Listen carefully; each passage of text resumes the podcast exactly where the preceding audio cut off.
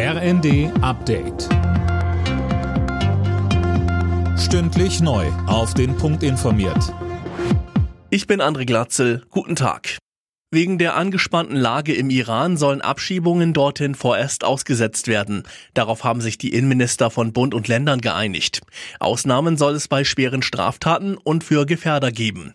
Bundesinnenministerin Faeser sagte, Das Mullah-Regime im Iran lässt den friedlichen Protest leider mit brutaler Gewalt niederschlagen. Junge Frauen lehnen sich mit unfassbarem Mut gegen die Gewaltherrschaft auf. Alles, was wir hierzulande zum Schutz der mutigen iranischen Zivilgesellschaft tun können, müssen wir auch tun. Der Bundestag hat das neue Aufenthaltsrecht beschlossen. Wer schon fünf Jahre ohne Aufenthaltserlaubnis in Deutschland lebt, bekommt in Zukunft für anderthalb Jahre einen sogenannten Chancenaufenthalt. In der Zeit können Ausländer dann die Voraussetzung für einen dauerhaften Aufenthalt erlangen.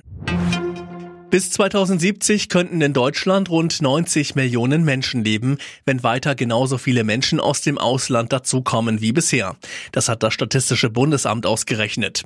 Andere Szenarien gehen von einem Bevölkerungsrückgang aus, Jana Klonikowski. Ja, wenn weniger Menschen als bisher zuwandern, dann würden bis 2070 nur noch 75 Millionen Menschen in Deutschland leben.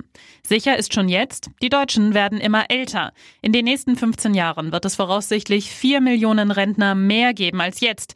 Danach steigt dann logischerweise auch die Zahl der über 80-Jährigen stark an. Das betrifft vor allem den Westen Deutschlands.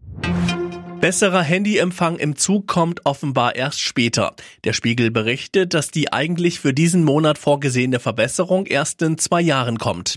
Hintergrund ist demnach, dass viele kleinere Bahnbetreiber mit der technischen Umrüstung nicht hinterherkommen. Alle Nachrichten auf rnd.de